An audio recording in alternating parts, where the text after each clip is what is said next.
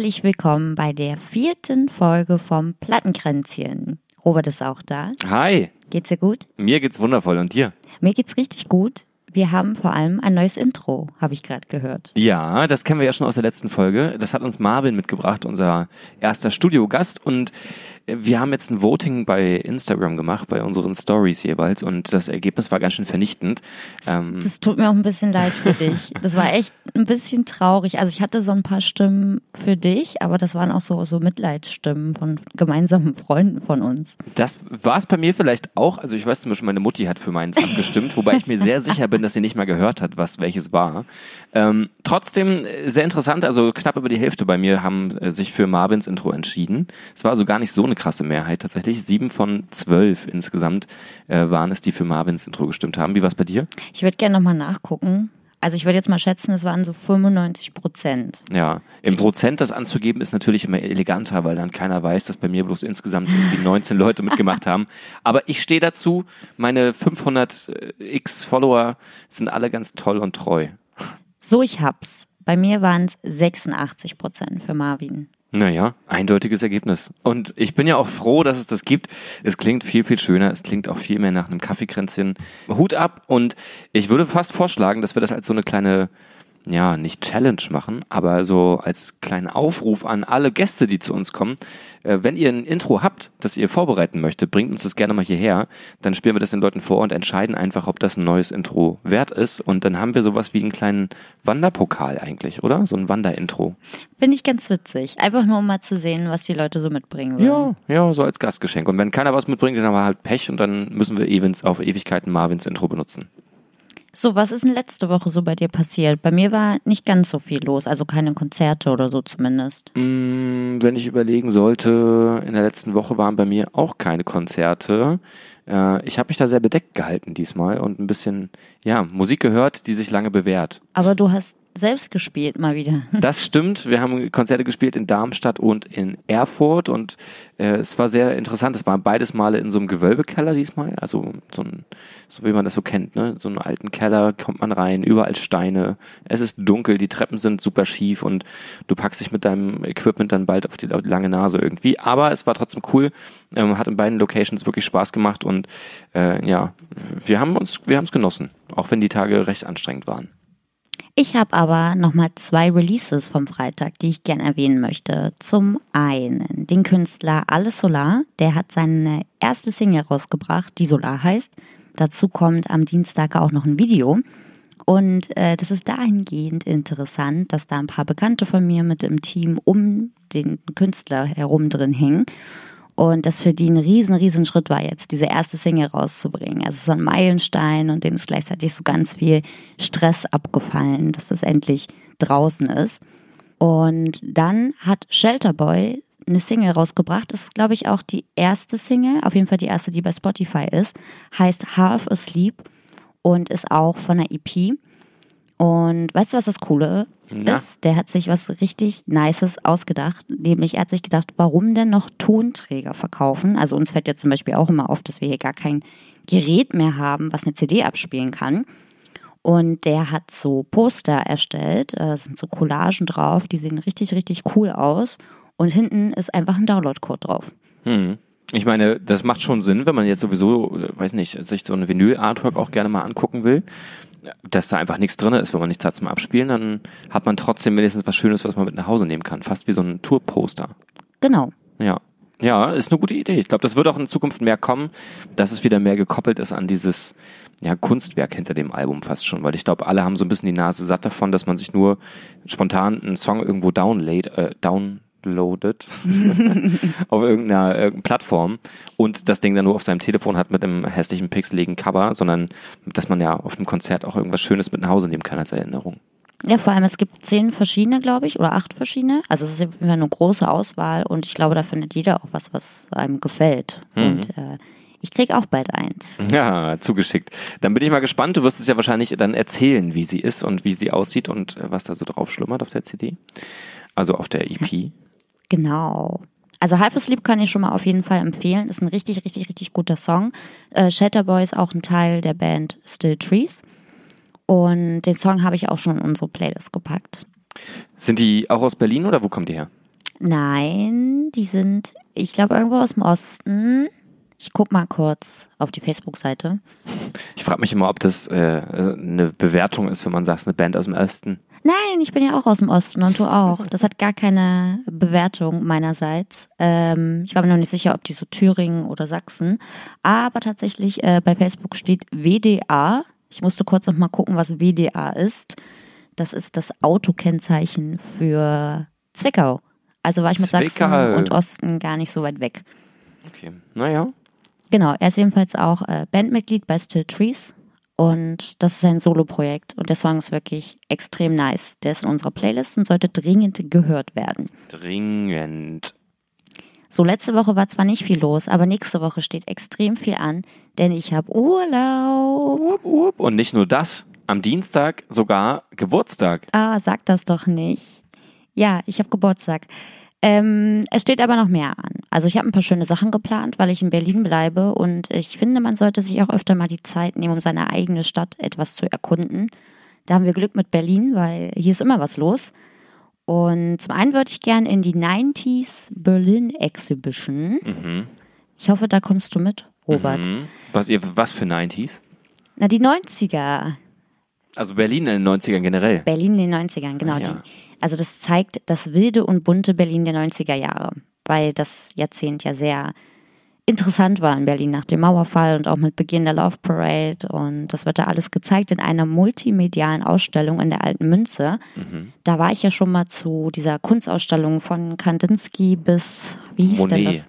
Bis Monet hieß das so? Von Monet bis Kandinsky. Ach, oder so. Ja. Genau, und das war auch echt schön. Also es ist zwar klein und war in so einem kleinen Raum mit so Videoinstallationen, äh, aber war richtig, richtig dolle schön und darum würde ich mir da auch gern diese Ausstellung angucken. Mhm. Ich sehe schon, du hast äh, dein Wochenende damit verbracht, irgendwelche Prospekte durchzuwühlen nach Terminen, ne? Oder das Internet. Dann äh, spielen ja am Sonntag endlich unsere lieben Freunde von Baru. Wir haben es ja schon ein paar Mal angekündigt. Da freue ich mich extrem drauf im Privatclub. Kommt alle vorbei. Das ist das letzte Mal, dass ihr die Boys in Berlin live sehen könnt. Die äh, ist nämlich die Abschiedstour. Die trennen sich danach. Dann habe ich mir noch selbst ein Geburtstagsgeschenk gemacht und Robert genötigt mitzukommen. Und ich habe bereitwillig zugestimmt. Das hoffe ich doch. Nämlich, Leute, eigentlich kommt am Mittwoch dieser großartige Film über Queen mit dem Namen Bohemian Rhapsody. Der wurde, glaube ich, schon Anfang des Jahres angekündigt und seitdem kann ich es nicht erwarten. Und dann kam irgendwann im Frühling der Trailer und ich kriege da jedes Mal Gänsehaut. Ich weiß nicht, ob das nur mir so geht, ob nur ich so krass auf diese Band und deren Musik abfahre. Ich glaube tatsächlich, dass du eine derjenigen bist, die ich, zumindest die ich kenne, die am meisten diese Band abfeiern.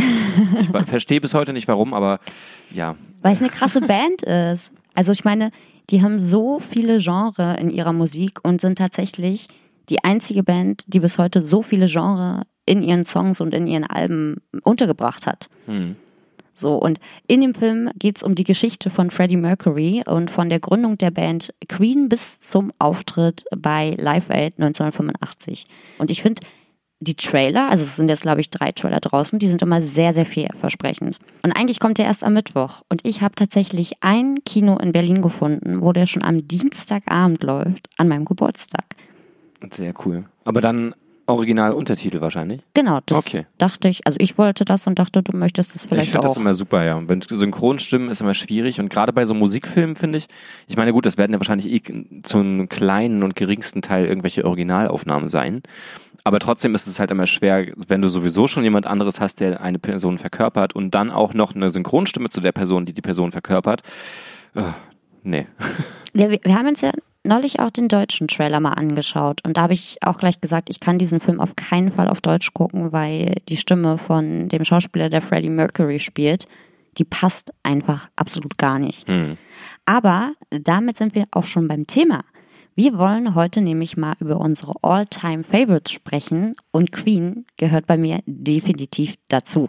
Das hat äh, Robert gestern früh am eigenen Leib erfahren müssen, als schon mal eine Playlist lief. Wir haben nämlich gesagt, dass wir für diese Folge eine eigene Playlist erstellen, weil ich schon bei der Erstellung gemerkt habe, ich höre gar nicht mehr auf, Songs da reinzupacken und ich glaube, ich habe trotzdem noch welche vergessen. Ich glaube, ich habe 50 reingepackt. Das ist einfach nur krank. Ich glaube, du hattest so 30 bis 40. Mm, ja, vielleicht nicht mehr ganz so, doch 32 sehe ich gerade, 32. Ja, jedenfalls habe ich die früh äh, gestern laufen lassen und bin die ganze Zeit im Bad beim mich fertig machen so rumgedanced. Und äh, Robert lief immer nur an der Tür vorbei, beziehungsweise habe ich meine Show auch über die komplette Wohnung verlängert und ich musste mir alle zwei Minuten anhören, du hast so eine Macke, du hast so eine Macke. Aber das ist es, finde ich, was auch Alltime Favorites ausmachen die machen dir halt meistens gute Laune. Also ich habe auch ein paar sehr traurige Songs. Aber meistens machen die mir echt richtig, richtig, richtig gute Laune. Hm. Das ist was, ähm, da kann ich gleich mal widersprechen sogar, weil mir beim Raussuchen der Songs aufgefallen ist, dass fast schon ein überwiegender Teil der Titel, die ich gerne auf die Liste packen würde, doch eher trauriger Natur sind. Ich weiß nicht warum und wie, wie sich deine Auswahl so zusammengesetzt hat, aber ich hatte auch so meine Schwierigkeiten am Anfang, weil ich überlegt habe, was ist denn, was macht ein All-Time-Favorite für mich aus? So sind das jetzt Songs, die so gesehen seit langer Zeit innerhalb der Radios gespielt werden, die so Songs sind, die auf jeden Fall jeder kennt, oder sind das so Songs, die für mich selbst bedeuten, äh, dass ich damit irgendwelche krassen Schritte gemacht habe, irgendwelche Erfahrungen gemacht habe oder so Stationen in meinem Leben gegangen bin und sie mich währenddessen äh, begleitet haben und wenn ich es heute höre, mich das wieder zurückversetzt in die Zeit. Und ich glaube nämlich, dass es für mich zweiteres ist. Ähm, was ist es für dich? Ja, ich habe mich auch damit beschäftigt, wie Songs eigentlich zu All-Time-Favorites werden. Und äh, meiner Meinung nach spielen da natürlich Erinnerungen eine große Rolle. Also bestimmte Songs verbinde ich einfach mit gewissen Lebensabschnitten und dann kommt für mich auch immer wieder das Gefühl dieser Zeit zurück. Also zum Beispiel habe ich damals, als ich kurze Zeit in Brüssel gelebt habe, ganz viel The Killers und Cold War Kids gehört. Und da denke ich immer sofort daran, wie ich im Sommer dann in Brüssel da irgendwie unterwegs war und habe auch richtig Bilder vor Augen. Hm. Und äh, manche Bands, ja, hat man natürlich auch vielleicht in früheren Beziehungen zusammengehört oder war gemeinsam auf einem Konzert, was man dann auch irgendwie damit verbindet. Oder manchmal stellt ja auch ein Song für einen neuen Lebensabschnitt. Das hat ja Marvin letzte Woche in der letzten Folge erzählt, dass dieser eine Song von Ben Howard ihn total an den Umzug von Magdeburg nach Berlin erinnert. Hm. Ja, genau. Und sowas war es dann bei mir auch, wo ich dann gemerkt habe, hey, plötzlich, weil ich an den einen Song gedacht habe und mir den kurz angehört habe, ist mir ein anderer Song eingefallen, der dann irgendwie auch aus dem Zeitraum äh, war und so, weiß nicht, einen gewissen Abschnitt meines Lebens irgendwie beschrieben hat. Und das war dann das, wo ich gemerkt habe, eigentlich reflektiert man mit so einer Playlist auch ganz schön doll mal seine eigene Geschichte und überlegt mal so, was habe ich denn eigentlich schon alles mit erlebt, so, äh, was sind so die Erinnerungen, die dann bei gewissen Songs hochkommen. Und gerade bei vielen, das ist mir aufgefallen, ist es eben nicht das Ding, dass man überlegt, okay, welchen Song feiere ich jetzt besonders hart und welcher hat mich jetzt damals dann durch die und die Phase gebracht, sondern wenn man den Song hört, erinnert man sich eher zurück daran, wie es gewesen ist und nicht andersrum. Also deswegen war das Raussuchen ziemlich schwierig und die Songs, die ich gefunden habe für meine eigene Liste, sind auch ein wilder Mix, würde ich sagen, von Songs, die ja einfach so meine, meine musikalische Vergangenheit auch ein bisschen prägen. Da bin ich mal gespannt. Da werden bestimmt einige dabei sein, wo du dir denkst, wie um alles in der Welt ist denn der da bitte reingekommen? Ich finde, da sollten wir auch noch drüber reden, aber um nochmal zum Allgemeinen zurückzukommen, ich habe genau über diese Thematik mal einen Artikel für das Leben lang Magazin geschrieben. Also da ging es um Musik und Erinnerung, wie man das miteinander verbindet. Und da gibt es zum einen erstmal Songs, die so eine ganze Nation bewegen und die auch mit gewissen Ereignissen in Verbindung gebracht werden. Meistens durchs Fernsehen, muss man auch mal so sagen. Das ist zum Beispiel Wind of Change von den Scorpions. Da denkt man immer an diese Bilder äh, zurück, wo die Leute über die Mauer geklettert sind. Dann aber auch Enya mit Only Time. Das war der Song, der immer gespielt wurde, wenn Bilder vom 11. September gezeigt worden sind. Dann gibt es aber auch noch Musik, die irgendwie eine ganze Zeit prägen, wie die 70er Jahre zum Beispiel und dieses ganze Hippie-Gefühl und alles, was damit zusammenhängt. Hast du da noch Beispiele für, für solche Songs?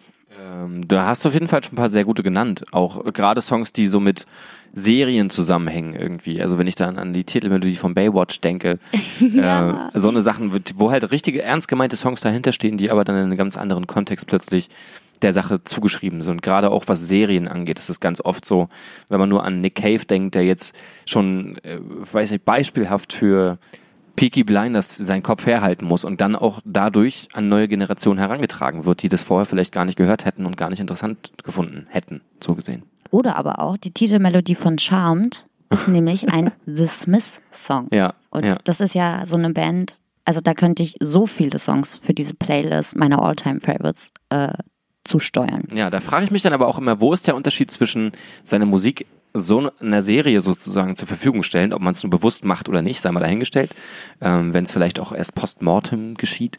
Aber wo ist der Unterschied zwischen als Band seine T-Shirts bei H&M verkaufen lassen oder sich in der Serie ähm, den Titeltrack sozusagen unter den Nagel zu reißen. Da gibt's ja sicherlich auch Fälle, wo man sagen müsste, hm, das ist vielleicht ein bisschen schwierig jetzt, so, so wie bei Charmed beispielsweise. Würde ich als, als Musiker nicht sagen, geil, komm, nehmt meinen Track dafür. Würdest du nicht? Ich finde, es gibt doch nicht. extrem viel Reichweite. Das ist doch auch so viele Musiker, die irgendwie ihren Kopf für die Vodafone-Werbung oder so hingehalten haben. Ja. Die haben es doch schon danach auch geschafft. Ja, zumindest ist der Song dann immer ganz groß geworden und aus der Band ist dann am Ende vielleicht trotzdem nichts geworden. Nicht zwingend. Also klar, das gibt halt einen großen Push, aber dann ist halt die Frage, inwiefern verhurt man sich als Band auch dafür, Reichweite zu bekommen. So gesehen. Das heißt, du würdest es nicht machen, wenn ihr die Anfrage bekommt bei Berlin Syndrome, ob ihr die Titelmelodie für irgendeine Serie. Das kommt drauf an, was für eine das ist, aber für Charmed auf jeden Fall nicht, nein. Echt? Ja, bin ich mir sehr sicher. Das würde ich nicht cool finden, irgendwie. Also, wenn dann die Leute immer zu mir kommen und sagen, hey, du bist doch der, der die Hexenmusik gemacht hat. das wäre mir nix. Ich glaube, das ist eine gute Chance, aber ich glaube, da kann man sich auch sehr, sehr lange drüber streiten. Wahrscheinlich. Und es kommt dann sicherlich auch immer darauf an, was ist das für ein Paket. Also wenn dir jetzt äh, Charmed dann das mega krasse Angebot auf den Tisch legt und sagt, hier für unsere nächsten fünf äh, Staffeln musst du übrigens auch nochmal Soundtrack schreiben und da hängt dann die und die äh, ja, Folgegeschichte mit dran, dann ist es, glaube ich, auch nochmal was anderes, wenn man das ein bisschen in so einen Kontext setzt. Aber so aus so reinem Bauchgefühl, Bauchgefühl raus würde ich auf jeden Fall nicht sagen, dass Charmed da äh, zum einen unsere Zielgruppe abdeckt und zum anderen auch irgendwie inhaltlich für mich vertretbar ist. Okay, krass. Ja gut, aber neben diesen ganzen Songs, die für, für irgendwie eine Zeit oder gewisse Ereignisse stehen, gibt es halt eben auch nochmal die Songs, wie du auch meintest, die eine ganz subjektive Gefühlslage in uns hervorrufen. Und ich finde das echt ganz, ganz wunderbar, was Musik in uns auslösen kann. Also egal, ob es gute oder schlechte Gefühle sind. Es ist schön, in der heutigen, schnelllebigen Zeit doch noch so was Beständiges im Leben zu haben. Also die Mhm. Erinnerung und eben die Musik, die diese Erinnerung hervorruft. Und ich glaube, es gibt drei große Themen, würde ich jetzt mal sagen. Also es ist zum einen ein gewisser Lebensabschnitt, also vielleicht irgendwie die Teenie-Zeit oder die Studienzeit, die man mit gewisser Musik verbindet. Dann Kindheit, ist bei mir jedenfalls auch ein ganz, ganz großes Thema. Und ich glaube, das größte Thema von allen ist Musik und Liebe. Aber nicht nur das irgendwie. Also gerade auch solche Sachen wie mit Freunden unterwegs zu sein und irgendwer Blödsinn angestellt zu haben. Oder bei mir zum Beispiel ist ein ganz großer Teil davon gewesen, jetzt, äh, als ich drüber nachgedacht habe, was so Konzerte schon damals anging, als ich noch 16 war und dann das erste Mal irgendwie zu Live-Konzerten gegangen bin, wir uns dann reingesneakt haben, obwohl der Eintritt erst ab 18 war und so weiter, ähm, so eine Abende dann auch mal wieder ins Gedächtnis gerufen zu bekommen, die nicht unbedingt mit solchen großen ja, Lebensphasen oder sowas zusammenhängen, sondern wirklich so Momente, weißt du? Ja, zum Beispiel auch früher, da waren wir immer jeden Freitag in der Factory Magdeburg zur Alternative Dance Night. Und damit verbinde ich auch ganz, ganz viele Songs, weil es war für mich auch ein Lebensabschnitt, dann irgendwie jeden Freitag auf diese Party zu gehen oder fast jeden Freitag. Damit verbinde ich zum Beispiel extrem die Musik von den Beatsteaks. Ja, großartige Band. Und wenn man das dann heutzutage sieht und das mitschwingt, weil man sich denkt, ach Mensch, irgendwie damals, das war schon geil, aber dann kommt man trotzdem nicht ganz so sehr ran wie damals irgendwie. Ich weiß nicht, also ich habe das dann zum Beispiel oft, wenn ich dann mir Mucke anhöre von vor zehn Jahren, die ich dann gefeiert habe, denke ich mir manchmal schon so, boah, was hat denn dich damals eigentlich geritten, dass du das noch gut fandst. Aber weiß nicht, es ist nicht mehr die gleiche Begeisterung diesmal gewesen ist. Das habe ich auch bei einigen Songs, aber dann sind es nicht deine All-Time-Favorites. Hm, ja, vielleicht, vielleicht, das könnte man sagen, ja. So, aber um nochmal auf das Thema Musik und Liebe zurückzukommen. Ich weiß ja nicht, wie es dir geht, aber ich habe zum Beispiel so eine Playlist, da sind Songs drin, die mich irgendwie an frühere Beziehungen erinnern oder an so Trennungsphasen. Heißt die die Selbstgeißelungs-Playlist? Sie heißt Regentag. oh. Und das ist wie so ein Mixtape, was man vielleicht früher dann irgendwie in einen Schuhkarton gepackt hat und unter das Bett gestellt hat, wovon man sich nie so richtig trennen konnte. Und ich hole die auch immer ganz gerne raus, wenn ich es mir mal wieder so richtig dreckig geben will. Also wenn es mir eh irgendwie schon schlecht geht und ich mir denke, jetzt brauche ich auch noch traurige Musik. Also wenn ich Liebeskummer habe oder was auch immer, dann hole ich die schon nochmal wieder raus und heule mir die Augen aus. Hm. Oh nee, da hätte ich gar keinen Bock drauf irgendwie. Das reicht schon, wenn man dann einen Song hört, der irgendwie mit einer Trennung von damals zusammenhängt und dann hörst du den und denkst dir, boah, nee, ich kann das Lied aber nicht mehr hören, es geht nicht mehr. Und skippst dann weiter, weil du auch keinen Bock hast, an die Zeit zurückzudenken zum Beispiel. Wenn ich jetzt eine Playlist hätte, in der von, das klingt jetzt so schlimm, aber von, von jeder Beziehung oder Ex-Beziehung irgendwas da drin ist, dann würde ich ja ausrasten am Ende des, der Playlist. Also das geht nicht, das kann ich nie machen. Ja, aber bei mir sind da halt sehr, sehr gute Songs drin. es ist nicht die Qualität der Musik, sondern die Qualität der Erinnerung, die da dran hängt. Ja, aber zum Beispiel Patti Smith mit Because the Night ist so ein schöner, schöner Song aus dieser Playlist. Mhm. Oder unter anderem auch No Doubt mit Sometimes. Oder aber auch Amy Winehouse mit Tears Dry on Their Own. Und Amy Winehouse ist für mich Musik, die ich ja nicht unbedingt einer bestimmten Person zuordnen würde, aber ihre Musik ist definitiv auch ein All-Time-Favorite für mich. Und das, was sie da singt, passt dann ja auch oft in die Lage, wie man sich fühlt nach einer Trennung. Hm. Hm. Naja, also wer es braucht, äh, ist eine schöne Methode eigentlich, um mal den ganzen Rotz auf einmal loszuwerden. Ja. Aber ich glaube, das wäre mir zu hart, weil manchmal passiert schon, dass so Songs dann in der normalen Playlist irgendwie mit reinschlüpfen und man sich so denkt, oh nee, das passt jetzt gerade überhaupt nicht. Und dann, ja, skippt man den meistens. Also mir geht's zumindest so, weil ich dann merke, so nee, da braucht es dann schon wirklich diesen Moment, dass man sich das antun möchte.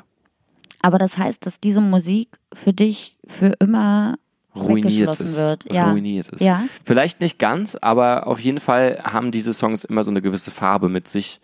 Ähm, so einen bitteren die, Beigeschmack. Ja, genau, genau. Der nicht immer auszuhalten ist, sage ich mal.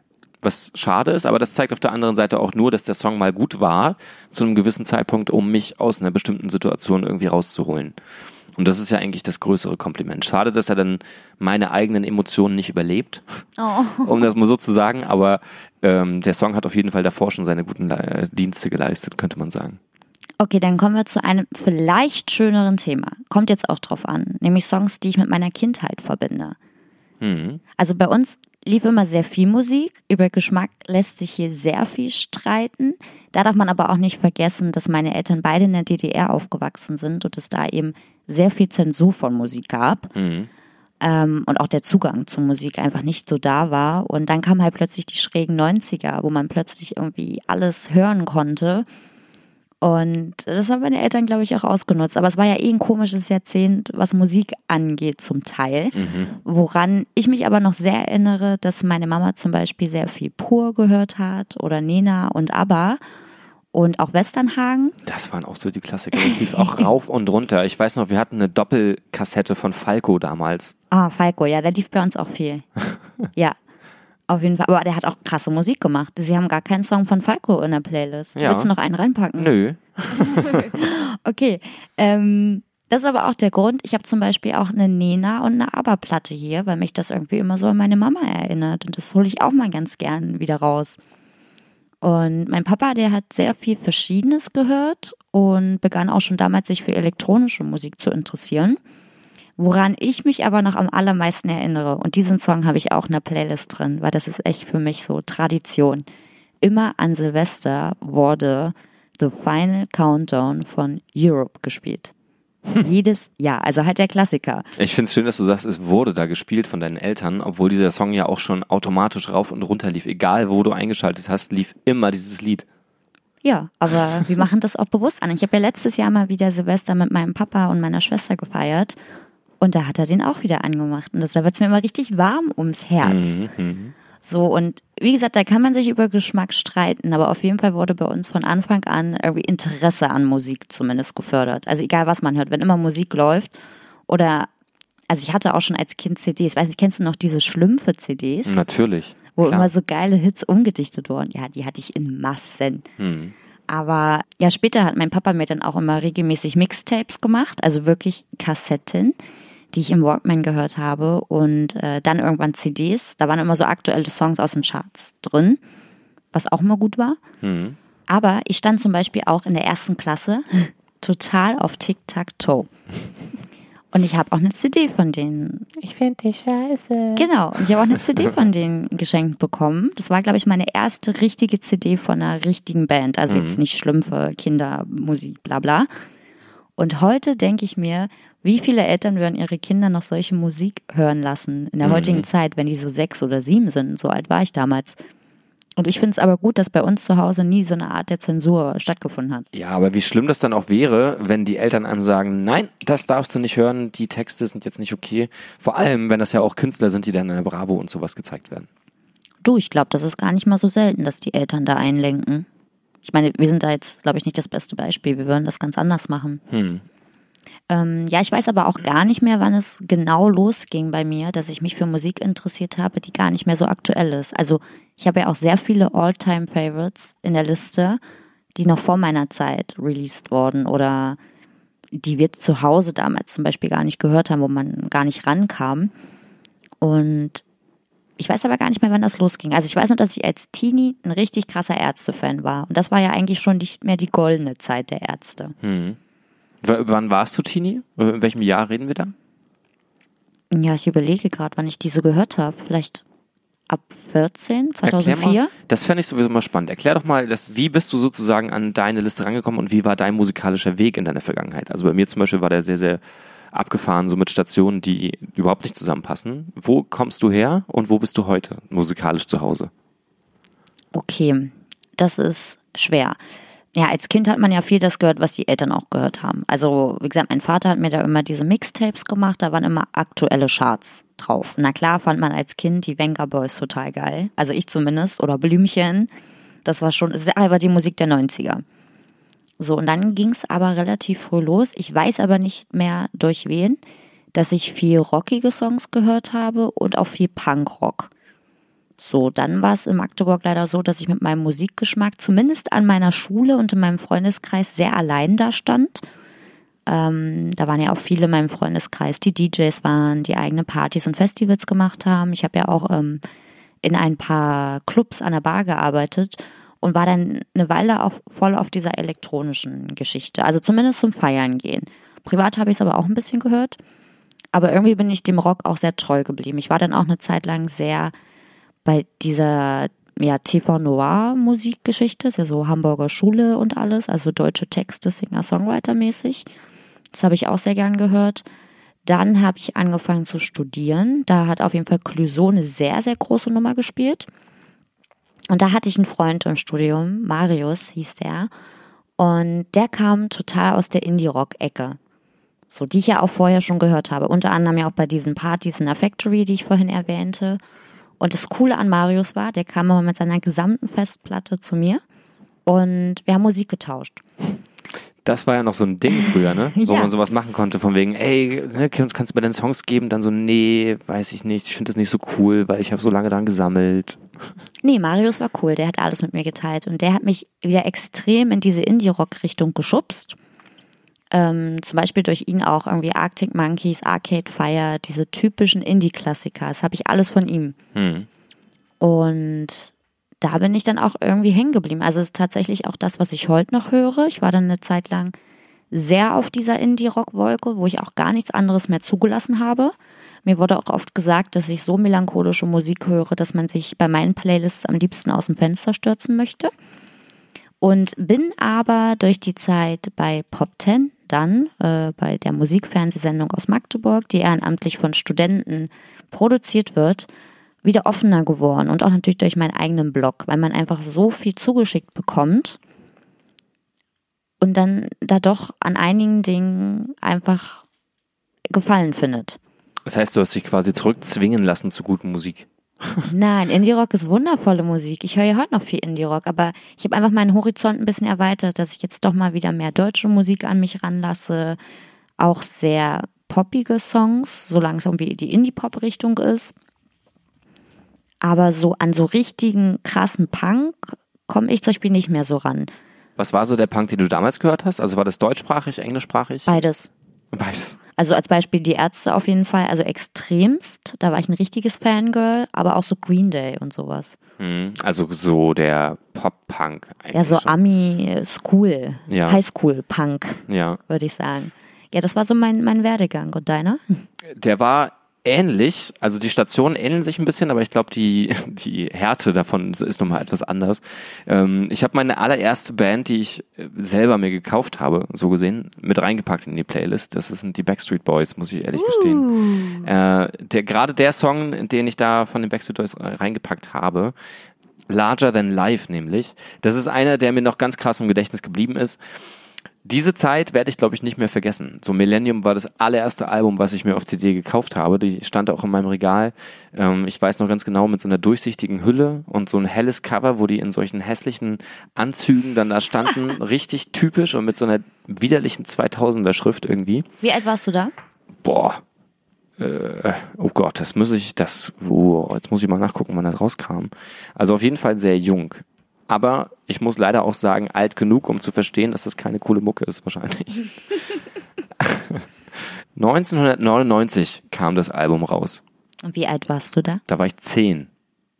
Cool. Zehn süße Jahre. Und ja, das wollte ich unbedingt haben. Deswegen hat meine Mutti mir das dann natürlich gekauft. Also ich hatte kein Geld zu dem Zeitpunkt selbst verdient. Das war deine erste CD. Das war die allererste, ja. Das ist aber krass spät, weil meine erste richtige war ja, wie gesagt, Tic-Tac-Toe. Da war Mhm. ich so sechs oder sieben. Also ich war in der ersten Klasse. Hm. Ja, nee, ja, das ging bei mir relativ spät los und ich glaube, ab da dann auch relativ ernsthaft. Ich hatte natürlich davor auch so Eskapaden wie, weiß nicht, die Schlümpfe CDs oder diese Bravo Ballgame Sachen, wo dann noch in der Hülle so ein Labyrinth drin war, wo du dann so einen Ball von A nach B irgendwie bringen musstest. Wir hatten auch immer Ja. diese Dome-Compilations. Ja, genau, und sowas, Ronnys Popshow und so ein Scheiß.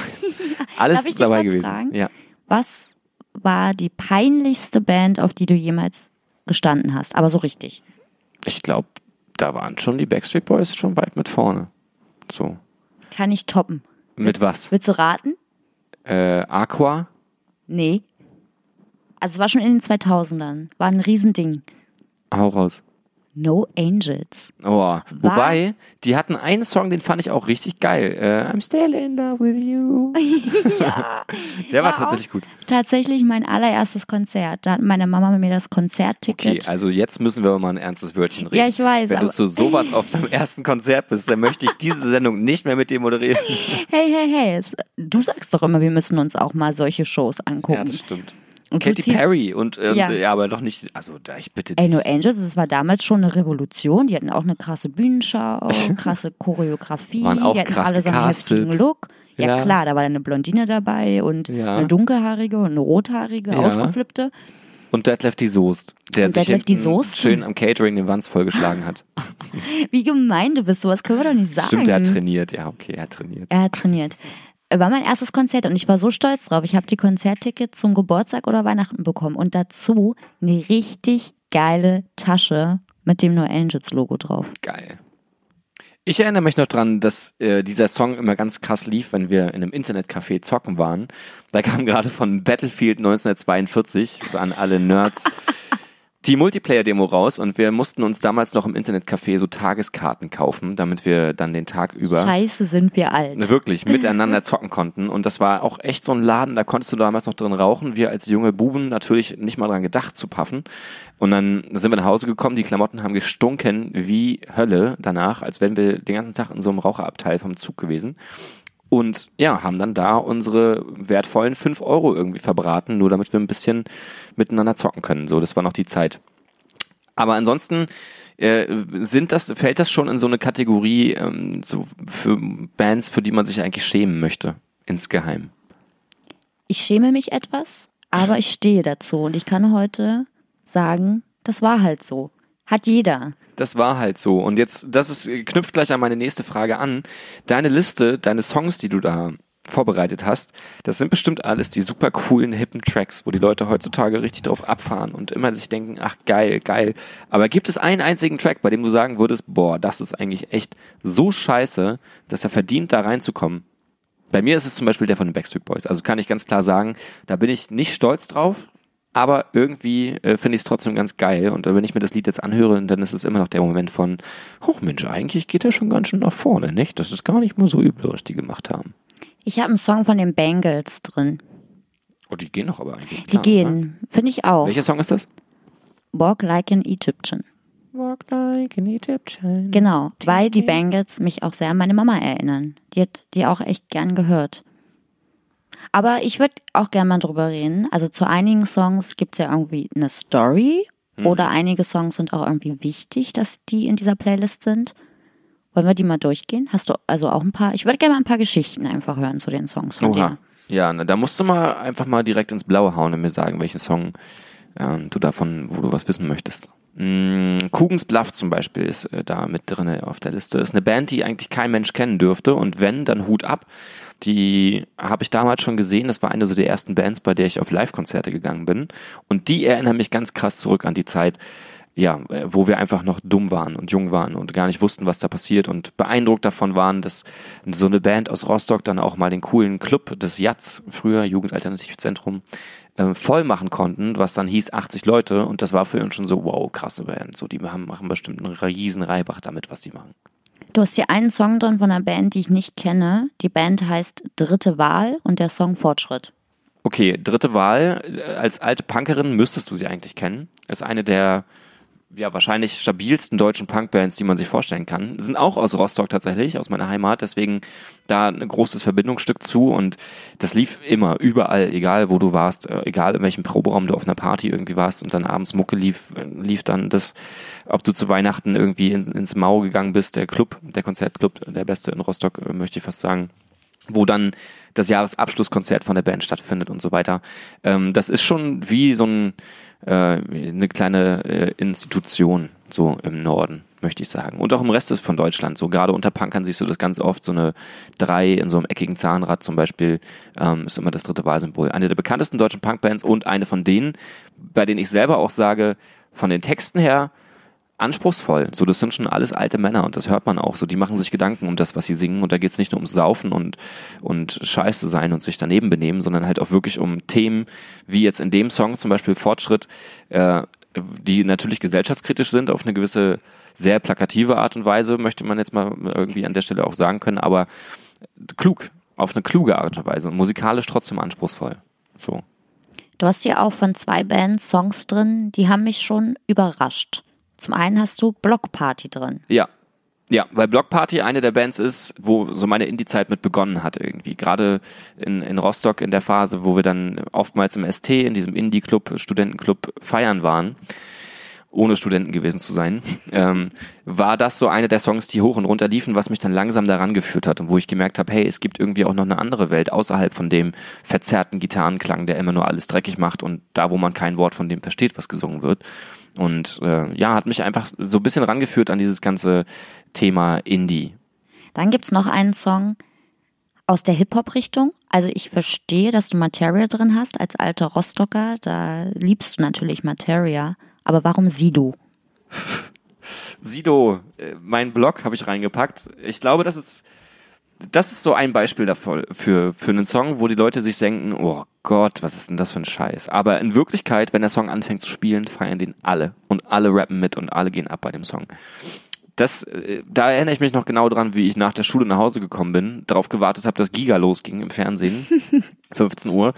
Äh, Und in der Zwischenzeit mir Viva Plus angeguckt habe, so in der Zeit. Und da kam dann immer diese Voting-Geschichte, die wir auch in der Folge 1 schon mal oder Folge 2, glaube ich, erwähnt haben, wo man dann abstimmen konnte per SMS, welcher Song als nächstes laufen soll, oder man sich irgendwelche bekloppten Grußnachrichten schicken konnte Oder Heiratsanträge? oder Heiratsanträge.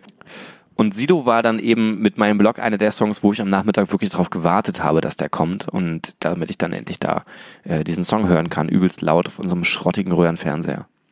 Wir haben ja vorhin auch schon gemerkt, dass unsere All-Time-Favorites sich ja so ein bisschen überschneiden. Also bei Sido nicht, aber wir haben vorhin ein bisschen gestritten, so bei Songs von Arctic Monkeys zum Beispiel. Ja. Ich bin ja voll das Arctic Monkeys Mädchen gewesen, Ja. dachte aber, du standst nicht so auf die. Das war zumindest das, was du mir bisher immer erzählt hast. Naja, wie gesagt, es geht in die gleiche Kerbe wie eben auch mit dem anderen Song, wo das einfach einer der Songs gewesen ist, die mich halt langfristig geprägt haben, die du dann irgendwie rauf und runter hörst und andauernd und dir gar nicht bewusst bist, was das gerade für eine Musik ist, die da gerade läuft.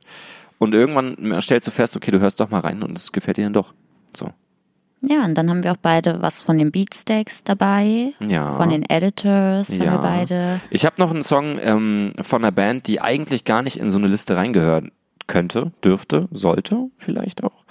Und zwar ähm, ist das der Song von Waves of Joy, Conversations.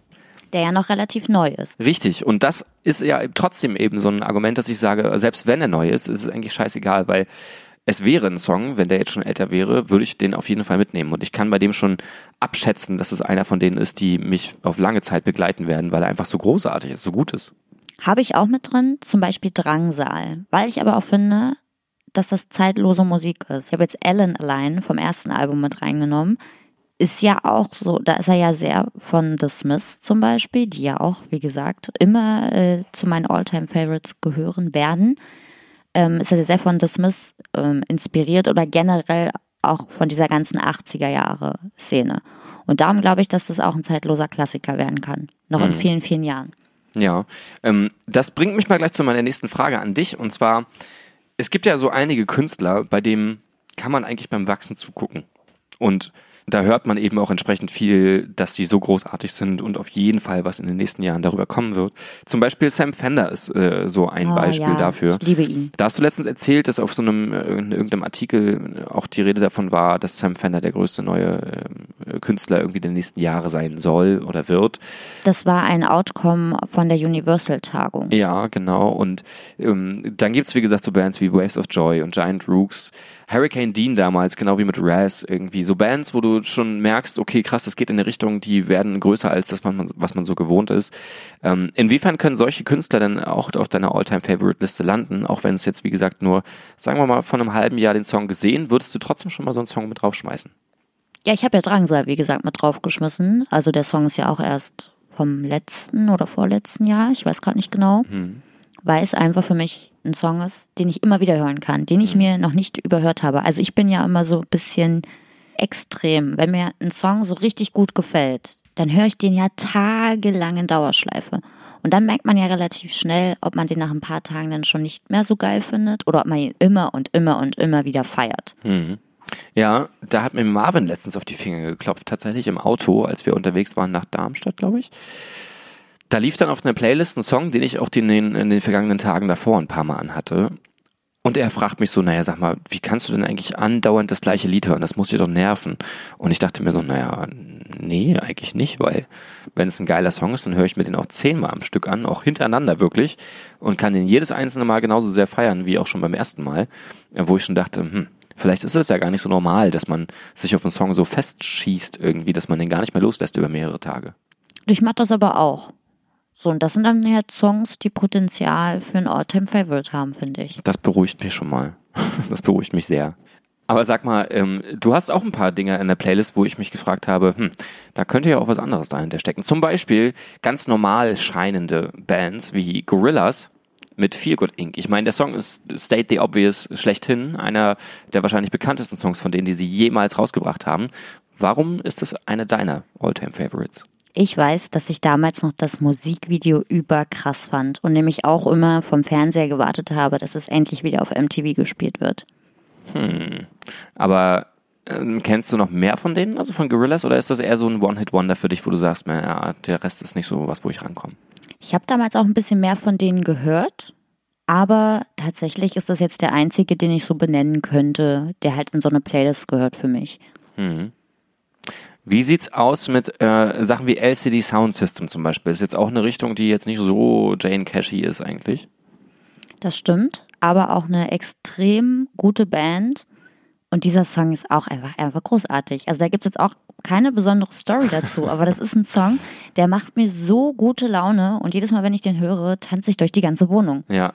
Okay, versuchen wir es mit Joy Division. Joy Division, ja, Love Will Tear Us Apart. großartiger Song. Das habe ich eben schon mal gesagt. Ich weiß, eigentlich sind alle Songs auf dieser Playlist großartig. Ist einfach eine Band, äh, die eine sehr interessante Geschichte hat, finde ich. Tatsächlich bin ich erst mit New Order in Berührung gekommen. Blue Monday ist wahrscheinlich der, der Klassiker schlechthin. Vielleicht muss der auch noch in diese Playlist. Der muss auch noch in diese Playlist. Den packe ich gleich mal mit rein. Und habe mich dann einfach mal mit der Geschichte auseinandergesetzt. Das mache ich tatsächlich ganz gern, mich mit der Bandgeschichte auseinandersetzen. Und bin dann halt darauf gekommen, dass die ja früher mal Joy Division waren mit Ian Curtis. Und ich finde Ian Curtis so interessant. Ich habe äh, ich habe unzählige Dokus gesehen über Joy Division und Ian Curtis. Ich habe das Buch hier, was seine Frau geschrieben hat. Ich habe den Film Control geguckt und bin halt voll drauf hängen geblieben. Und gerade dieser Song, da stelle ich mir immer so vor, der hat ja seine Frau betrogen mit dieser Journalistin aus Mhm. Dänemark oder so. Und sie hat das ja nur herausbekommen, weil sie irgendwie, ich glaube, hochschwanger sogar auf ein Konzert von denen ist.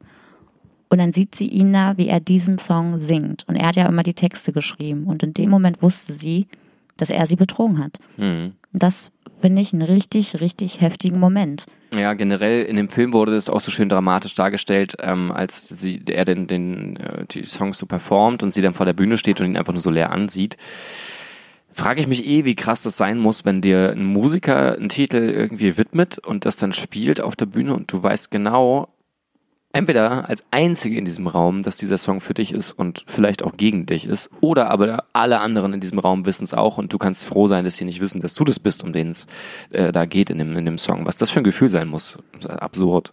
Genau. Und das ist auch zum einen ein- ein Trennungssong für mich, also ein Liebeskummer-Song. Und zum anderen, also ich habe auch sehr, sehr viele Bands drin, für die ich mich interessiere aus der Vergangenheit, weil das so, so krasse Charaktere waren und die einfach noch für die damalige Zeit was komplett Neues gemacht haben. Und ich finde es echt schade, dass das heute eigentlich kaum noch möglich ist, was komplett Neues zu machen. Also Queen zum Beispiel haben ja auch die Musikszene revolutioniert oder Mhm. die Beatles. Und solche Bands finde ich einfach extrem spannend, wie die damals auf diese Idee gekommen sind Hm. Und wie die das halt so durchbekommen haben und damit auch noch dann Erfolg hatten. Hm. Ja, das ist auch so eine Frage, die ich mir öfter mal stelle, inwiefern überhaupt so dieser, dieser Neuerfindungsgedanke hinter Musik heutzutage noch so eine krasse Rolle spielen kann, weil irgendwie am Ende des Tages doch alles schon mal da gewesen ist. So in der Zeit 70er, 80er Jahre so kam so ein bisschen diese Wende, wo Leute auf einmal die Möglichkeit hatten, digitale, elektronische Geräte zu benutzen, um Musik zu machen, so gesehen. Und damit auch ungebunden von Instrumenten und von wirklicher handwerklicher Arbeit, sage ich jetzt mal, ähm, sich da hinzustellen und äh, in einem ganzen Band-Setup zu spielen, obwohl sie allein sind.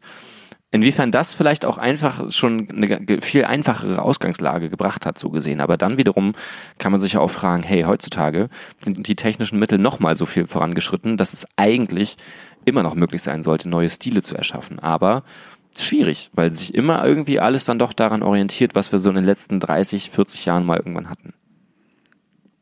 Ja, weil es einfach mittlerweile gefühlt schon alles gab. Also was Mhm. will man denn noch Neues großartig machen? Hm. Also klar, man kann mit neuen Elementen arbeiten, man kann schon noch experimentell sein. Mhm. so verrückte Crossover-Sachen machen. Und da gibt's ja manchmal auch Beispiele, wie Limp Bizkit Rap und Metal äh, kombiniert haben und das plötzlich die ganze Welt geliebt hat. Und heutzutage versuchen es dann ein paar andere Bands auch noch und klappt halt nicht mehr so gut. Ne? Aber ich finde, es hat auch so eine ganze Generation geprägt. Also ich sag ja immer, ich hätte so gerne in den 70er oder 80ern gelebt, wo das einfach noch so ein krasses Ding war, auf Konzerte zu gehen, Musik live zu erleben. Du hattest nicht so einen leichten Zugang zur Musik. Du musstest dir die Platten kaufen. Und Ja. auch die ganze Musikszene war in der Zeit einfach noch, also die Musikbranche, der ging es da einfach noch gut und die war noch viel, viel größer. Und Hm. Ich liebe diese Serien und Filme aus dieser Zeit auch einfach. Und gerade was diese Zeit betrifft, irgendwie, ich erinnere mich jetzt gerade daran zurück, dass wir diese Zeit ja auch nicht mehr hatten in dem Sinne. Also klar, es war immer die Notwendigkeit da, sich Musik irgendwie zu beschaffen, aus einem Laden zu kaufen auf eine CD oder legale Sicherheitskopien mit Freunden zu teilen. ähm, oder man hat sich halt dann darauf eingelassen, auf irgendwelchen bekloppten Seiten wie Bearshare und Net Napster und so, sich umgeguckt nach oder ne, diese, diese Peer-to-Peer-Services, wo du dann von anderen Computern direkt Musik runterladen konntest auf deinen eigenen. Ne? Da war so Musik konsumieren immer noch mit so einem Risiko verbunden irgendwie, weil keiner wollte so richtig dafür Geld ausgeben, weil es die Möglichkeit schon gab, es nicht mehr zu tun.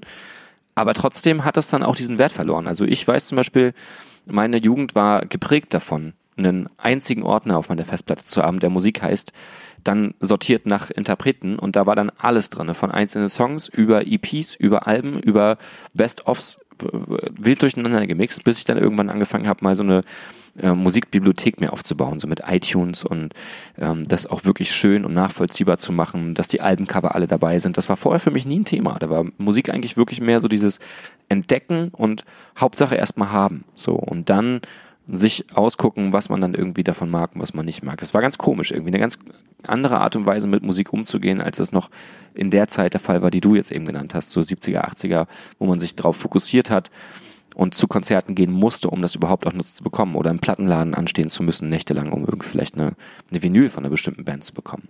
Ja, und das finde ich eben so schade, dass das so den Wert verloren hat, auch durch Spotify und Co.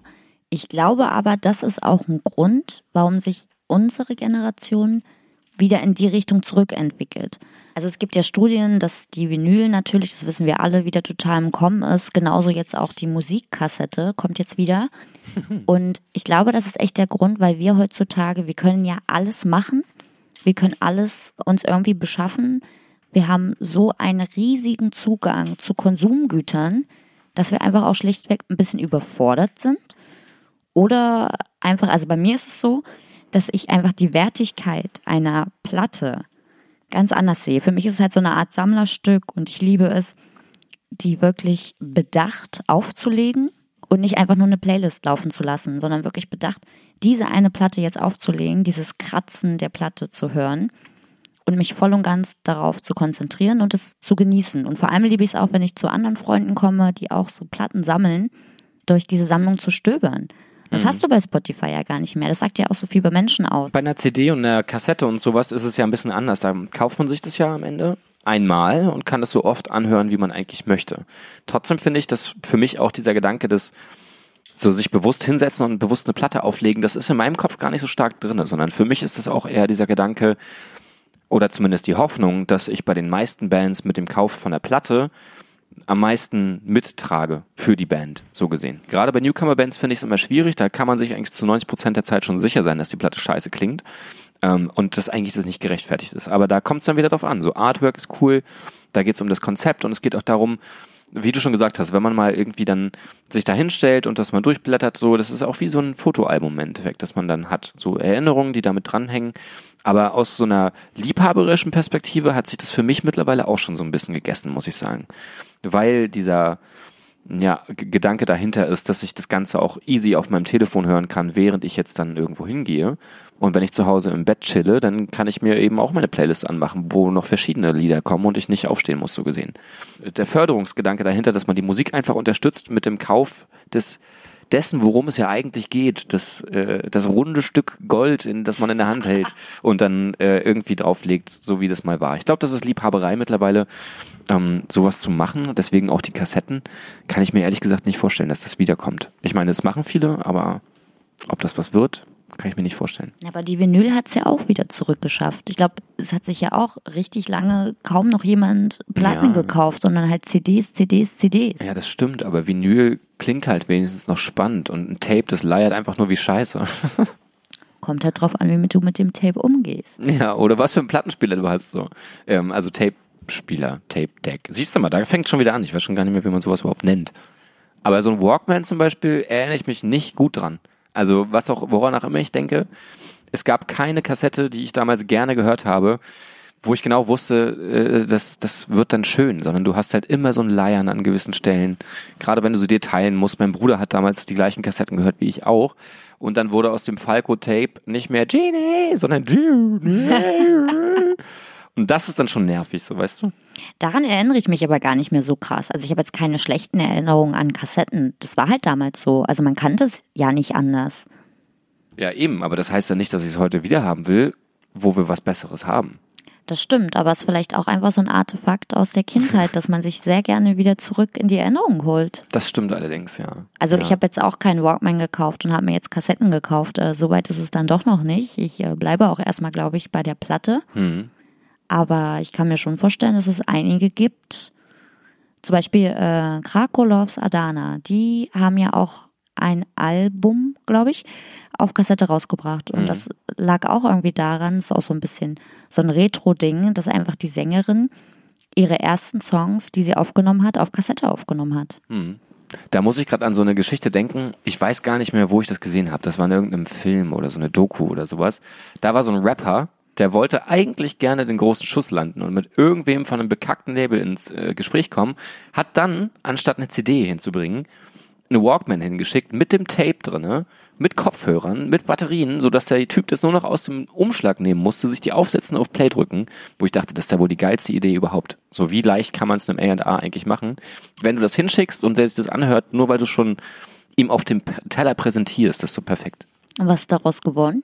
Das weiß ich nicht mehr. Ich glaube tatsächlich, dass er äh, angeschrieben wurde daraufhin, weil auch dieser Akt allein schon so unnormal und auffällig war, dass das im Gedächtnis geblieben ist. Und ganz ehrlich, geile Aktion. Aber ey, wir driften schon wieder die ganze Zeit ab in irgendwelche absurden äh, Seitenwege. Erzähl mir was über den Song von Iggy Pop. Ich war schon ein bisschen älter, als ich auf Iggy Pop hängen geblieben bin. Und zwar habe ich damals in Brüssel gewohnt. Äh, das war 2012 im Sommer. Und da gab es ein Festival. Es ist das Brussels Festival. Das ist in dem Jahr zehn Jahre alt geworden. Und das ging zehn Tage lang wegen dem zehnjährigen Jubiläum.